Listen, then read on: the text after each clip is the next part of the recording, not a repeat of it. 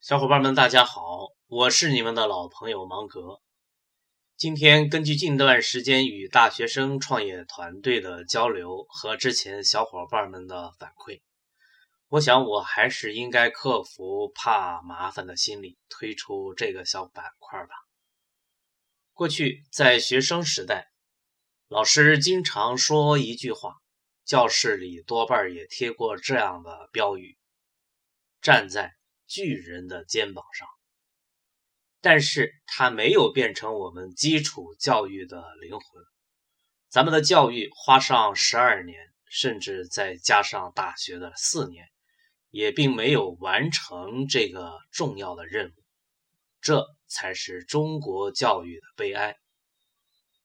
教育的落后也正反映在这个维度上。在今天，知识的储存者。不再是我们追求的唯一目标，虽然这在过去往往是一个学习者的首要目标，甚至是唯一的目标。在互联网时代，在分享的时代，社会需要我们成为新知识的创造者。教育的根本使命正是创造新知识。这也正是人类社会不断前进的真正原因与动力。如何才能创造新知识呢？这就要培养我们的学生掌握站在巨人肩膀上的方法。儿子今年读高一了，学习节奏一下子紧张了起来，他挺有压力的。我写了一份邮件给他，主要思想是：现在要开始两条腿走路了，一是知识的积累，二是不断升级学习知识的方法与工具。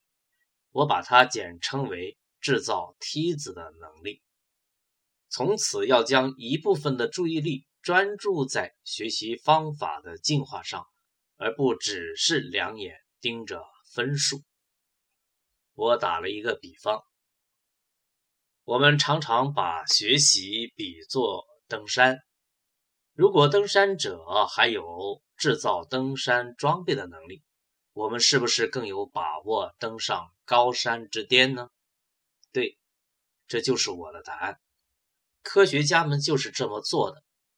伴随着学习，我们的学生其实还需要掌握一套制造梯子的方法，这样才能够真正的站在巨人的肩膀之上。倘若如此，你还有什么可担心的呢？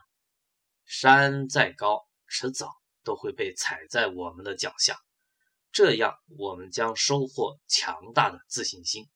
所以，我建议儿子。要把自信心建立在制造梯子的能力之上，分数那只是顺带产生的一个结果而已。有小伙伴反馈说，定位理论非常好，但是挺难掌握的。在这儿，我想说，我已经把这个难度考虑进去了，所以在节目的编排上。我正是按照知识操作系统的要求在组织进度、组织内容。顺着这个脉络，你再听听，也许就会有新的发现。这正是本电台的另一大特色：定位是座山，没错，但咱还有制造登山工具的办法。芒格映射知识操作系统学习法。真想掌握定位系统工具的话。那么建议你从今天开始，把每一期节目都做成听课笔记，把它当成一个产品来对待，慢慢消化，慢慢迭代，慢慢国产化。你发现了吗？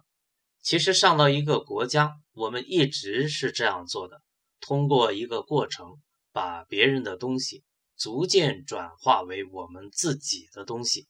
进而生出新东西来。汽车行业如此家电行业亦是如此。高铁经过这样一个过程之后还走到了世界的前列。你难道不应该也如此这般的走一走这个过程吗？先迈出这最重要的最正确的第一步吧。芒格与你在一起。这个对话我们还将继续。